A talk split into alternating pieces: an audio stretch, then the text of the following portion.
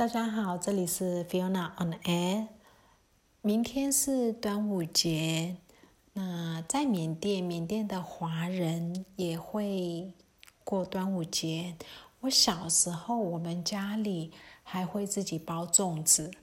然后但是没有包过几次，然后来就都买得到，所以都是有买的。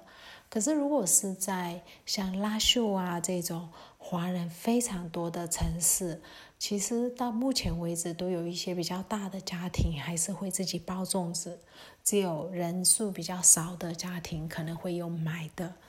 那我今天想要跟大家介绍这个非常特别的、有意思的城市拉秀，它是上班北上班的首府，也是滇缅公路的。在缅甸的终点站，从昆明一直到缅甸这一这一条公路，拉秀里面居住了非常非常多的华人，所以拉秀的华文学校是最密集的，在缅甸最密集，很多其他城市的华人。如果他们想要精进他们的中文，就会把小朋友送到拉秀去念书。像我小的时候，我是在瓦城曼德勒念缅文，可是每到暑假，我们就会被送去拉秀，因为拉秀讲的中文是比较道地的中文，就不是缅化了的中文。但是这个中文其实跟普通话国语又有那么一点点不一样。啊，它比较是云南的方言，有果敢的，有云南的就不太一样的一些方言，但它是比较道地的。呃，拉秀的老人家，啊，有很多老人家他不会讲缅甸话，啊，不会有，就是他也不会穿缅甸服装，他终其一生都是穿比较像明朝。那个年代那种裤脚的，就是裤裤管很大的那种那种服饰，像我外婆就是这样子。我外婆有裹脚，然后一直到后来我们把他接到瓦城，他才没有再继续裹脚。然后他不会穿龙基，不会穿缅甸的那个 t a m 她是穿呃就是裤管比较大，有点像明朝那种大裤子大裤子，然后我们叫白单裤。啊，然后他也会头是会包起来的，有点，这应该是是受那个白呃彝族白彝就是呃善族的影响，他头发是包起来的。那在拉秀的很多华裔老一辈的不会讲缅文，但是他们会讲现就是善文，嗯，也是西双版纳的傣族的语言，也会讲。啊，布隆，嗯，布隆语，然后有些还会讲阿卡或者是呃丽苏之类的，会讲一些方言，但不不会讲缅甸话，因为那个年代在一九呃四八年以前，其实上班是蛮少缅甸人的，没有太多缅甸人，是独立以后缅甸大量缅甸移民才来到上班，那拉秀的老一辈，所以就不太会讲。我所谓的老一辈是七十岁以上的那一辈，就是他们很多是不会讲缅甸语的，啊，那包含我母亲他们，他们是七十岁不到，六十七十，这个这一辈的人都是一直到，呃，他们从乡下啊跑到拉秀城里面才开始会听一点点缅文，然后一直到去曼德勒才开始会。会讲缅甸话的，所以那个地方是当年是受缅甸文化影响很少。那为什么嗯为什么会这样？就有一点偏，这交通不方便是一个原因。另外一个原因是那个时候缅甸移民到那里的人真的蛮少的，所以就不普及。就算去的缅甸人，后来是他被同化了。就像现在有一些。呃，缅甸老师被外派到果敢老街那里、老街那里去当老师，最后他没有把学生教会缅文，是他自己会了果敢语，就果敢话，所以就是人数啦。那现在当然就不是，现在的拉秀其实是蛮蛮多缅甸人的，缅语的使用也是很普及。可是中文的使用也非常普及。如果你你只会讲中文，你想要在拉秀生活，基本上没有问题，因为很多招牌、很多餐厅都有中文的中文字。然后大部分都简体字，然后你到市场里面你买菜，但也会有缅缅甸人、布隆或者是呃那个县的人在卖菜，那也有很多华人在卖，卖的就是食衣住行样样都有华人在卖，所以你基本上只要会讲中文，只要在拉秀生活是非常容易的。然后在拉秀呢，呃，甚至过年的时候，大家会。呃，守年夜就是三十晚上会守年夜，呃，大概一点哦，十二点一过就会有人小朋友会开财门，回到家里就家前面开财门，类似财门财门都打开，金银财宝滚进来，滚进不滚出，类似这样的，呃，念一些吉祥话，但是只能够男生去，女生不能去，这不知道什么鬼。规矩，反正就是，如果你是第一个去开财门的那个人的红包就会比较大包，那之后来的都很少。可是，呃，印象中小时候都，嗯，小朋友就会，大家男生都会准备好要去大赚一票，就每一家只要看到有贴红色呃对联的，都会去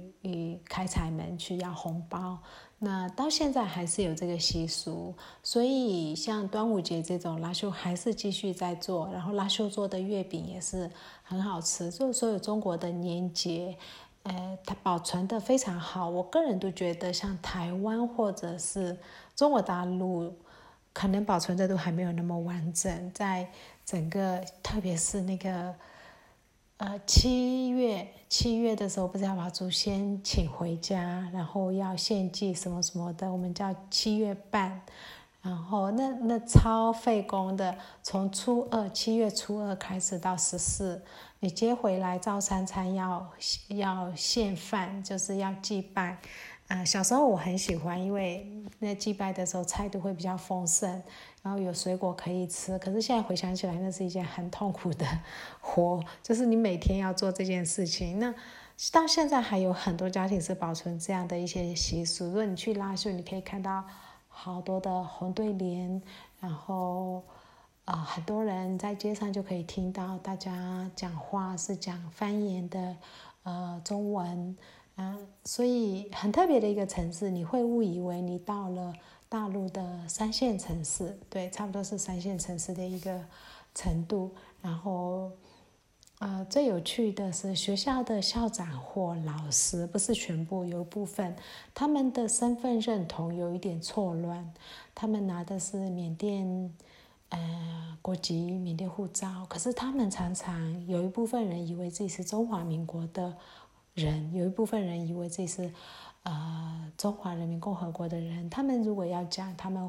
呃去台湾或者去大陆，他们讲我要回去哟，是回用回字，然后他们觉得他们是客居在这里，离居在这里，类似这样子。那很有趣，我还蛮推荐大家可以去，如果有机会来缅甸的话，可以去拉秀去呃看看，嗯。就是缅甸华人的一种呃生活方式。我刚刚有提到，就是拉修的华人老一辈有身份认同的一些错乱的呃状况，那年轻一辈其实也有。然后他们常常会说那些老缅，然后怎么样怎么样，就是会觉得自己不是缅甸人，会以为自己是华人就比别人高一等，会有那种优越感，嗯。不知道对或错，反正就是会有一些人是这样子。那像这一次的政变，其实拉秀的好多年轻人，就算是华人，他的参与度是非常非常低，他的有感度是非常非常非常低。然后像阳光或者是曼德勒的华人，他们在身份认同，我是缅甸国籍这个身份认同上面是比较高的，所以。在呃政变这件事情的参与度上面，阳光或瓦城的华裔是参与的比较多，拉秀的华裔几乎没有。然后拉秀华裔的父母，就年轻人的父母，他们也拒绝小孩子去参加。然后这些小孩子，呃，很多其实完全没有在关注现在政变对整个国家、整个情势的呃影响哦。就算有在关注，也可能就只是好像在看一件事情，嗯，没有那种嗯感受度，所以他们依然就是呃在过他正常的生活，照样去呃餐厅。非常的开心，聚餐、卡拉 OK、KTV、酒吧，然后烧烤、火锅这一些所有的呃消遣活动照样有。然后餐厅目前状况，我在想，呃，我们小镇这边其实呃包含东芝，就是都是。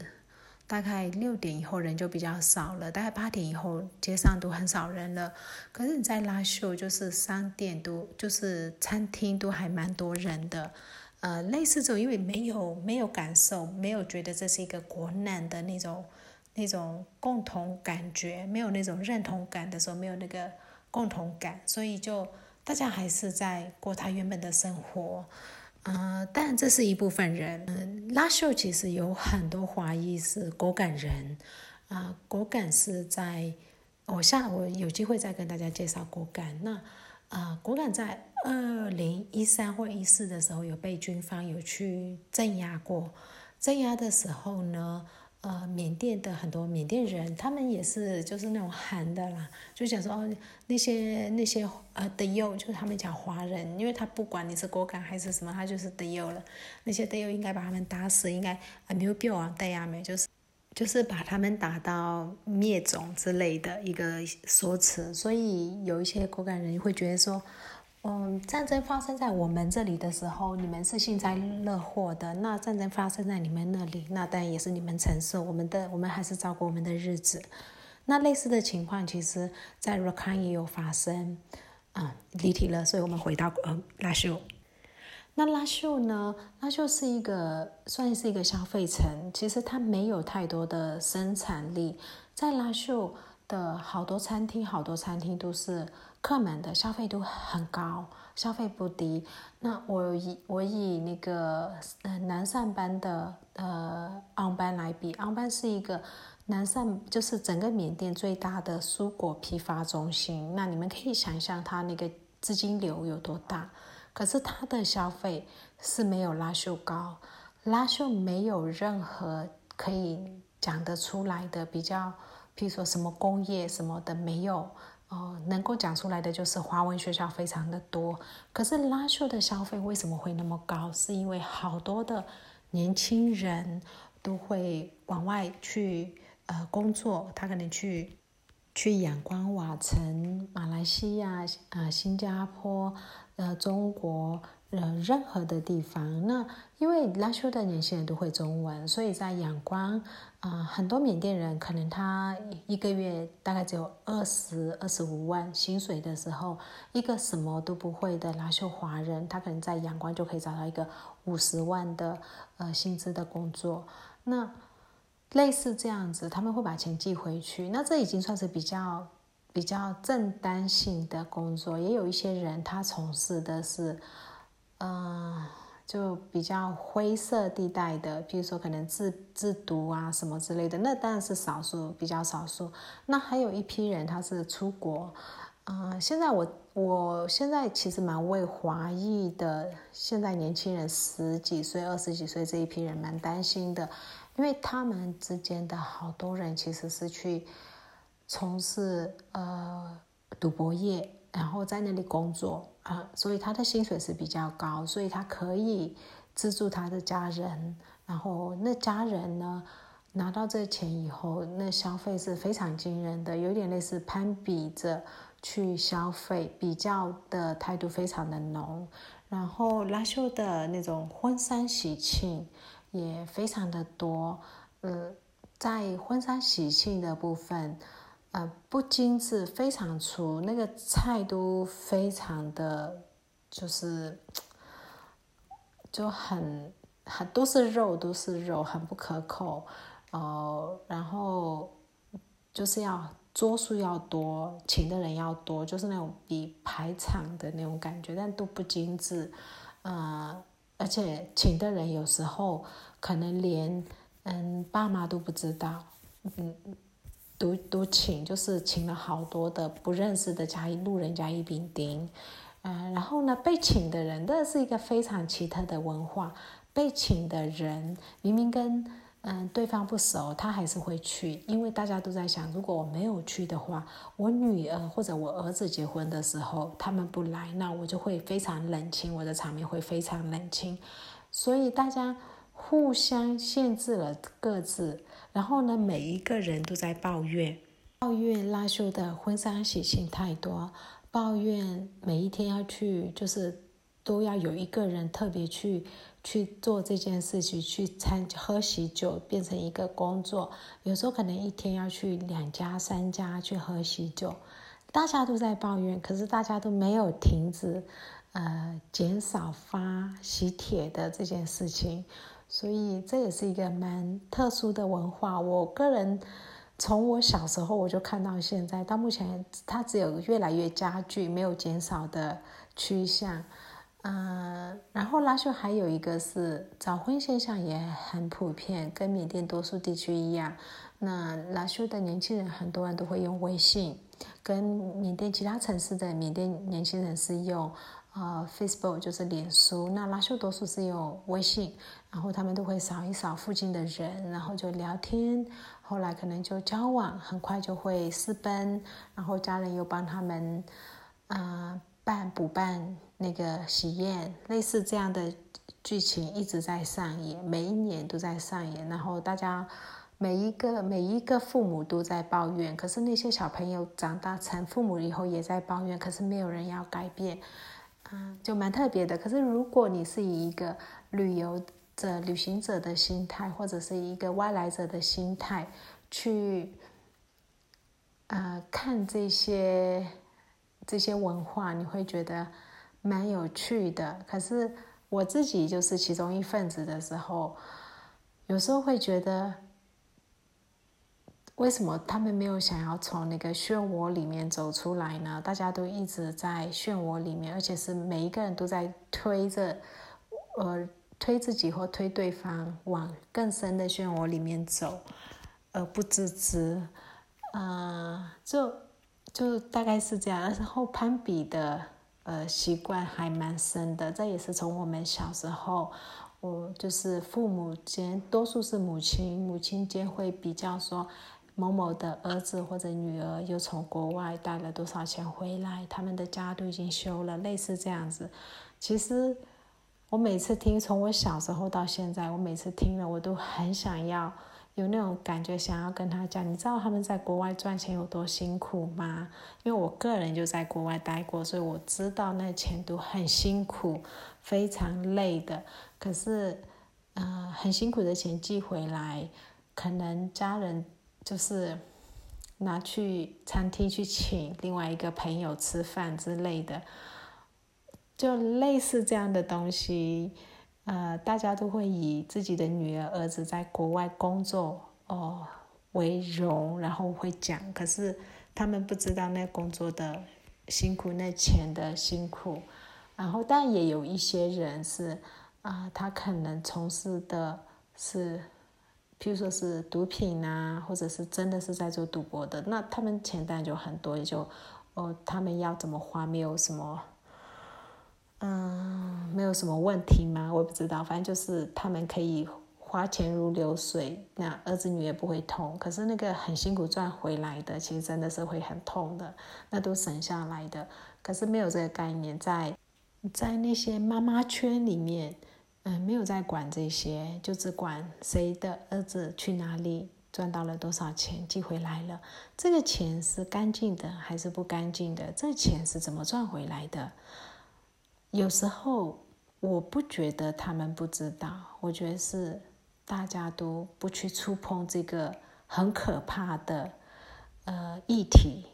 然后呢，大家不戳破，不戳破说他可能是去贩毒、去赌博、去诈骗，或者是呃，去被别人包养之类的，大家不去触碰这个议题，然后只是单纯的去讲谁又寄了多少钱，谁又寄了多少钱，然后这个啊氛围气氛从以前到现在还有，那现在其实慢慢的我可以感觉得到。我这个年龄层，四十五十岁这个年龄层的父母，有一些已经不再追追求这些了，呃，但是六十岁以上的还在追求这些，所以我是看得到年轻一辈的父母，他已经开始对自己的子女要求是不一样了。那我希望越来越多的拉修的父母可以不要只是看到。孩子寄了多少钱回来，而是要看这个背后好多好多的问题，要真的去直面，不是只是假装不存在。可是这这好难哦，这整个。那我今天讲拉秀好像越讲越好，好多负面。可是拉秀有好多好多很很好的呃一些传统的呃传非常老的传统，就是嗯我们去任何一个。亲戚家里，我可以进去，我就跟他讲，哎，我肚子饿了，他一定就会把家里最最好吃的拿出来招待我。然后，甚至是我可能跟他讲，哎，我想吃什么，可是他家刚好没有，然后他可能嗯改天或者待会儿就去买了，就会送到我家里。如果我已经不在他家的话，就那种热情，嗯，是非常非常热情，热情满满，所以。每一次去都希望自己可以多带几个胃，然后可以多装一些食物。然后拉修对呃中华料理的呃处理手法也是比较比较我比较习惯的啦，就云南的口味，比较酸比较辣，啊比较正统一点的呃华人料理，懂得使用香料这一类的，那这些都很棒。然后拉修的年轻人也都很会打扮，比较会穿，没有。呃，比较在缅甸来讲的话，算是比较稍微在呃走在流行的前端里面，也比较懂得享乐吃，所以有一些想要知道现在在流行的什么东西呢，跟拉秀年轻人去问，就可以比较知道一些，包含流行歌曲，我们年轻时候也是一样，就是完结啊。啊，他们的歌就是一直要啊潘美辰这一类的，现在看就是他们年轻一代的歌曲，诸如此类的。拉秀的老师的中文水准其实呃蛮好的，呃，就是我觉得很多国外的人可能没有办法想象这里的有一些中文老师水准会那么那么棒，他没有出过国，他从。你就一直都是在缅甸，可他中文可以这么好啊！很多老师可以写非常漂亮的毛笔字，那毛笔字真的是可以当对联的那一种。然后很多的，像我们以前班上的同学，可以大家因为以前没有手机可以玩，然后休息十分钟，大家就会想说：“哎，来，哎，对对个。”对联，你对上联，我对下联，类似之类，我没有办法跟他们比，因为我多数时间在瓦城。可是如果是在长期在拉秀的小朋友，他们是有这个这个才华嘛？我不知道，就是蛮 蛮还蛮厉害的，类似这样中华文化方面就还蛮强的。总的来讲呢，拉秀是一个，如果你想要了解缅甸华人的话，一定。要去的一个地方，是一个非常可以代表缅甸华人的一个城市。不能说全部的华人，但是蛮多华人，所以还蛮有趣的。那欢迎大家，如果你有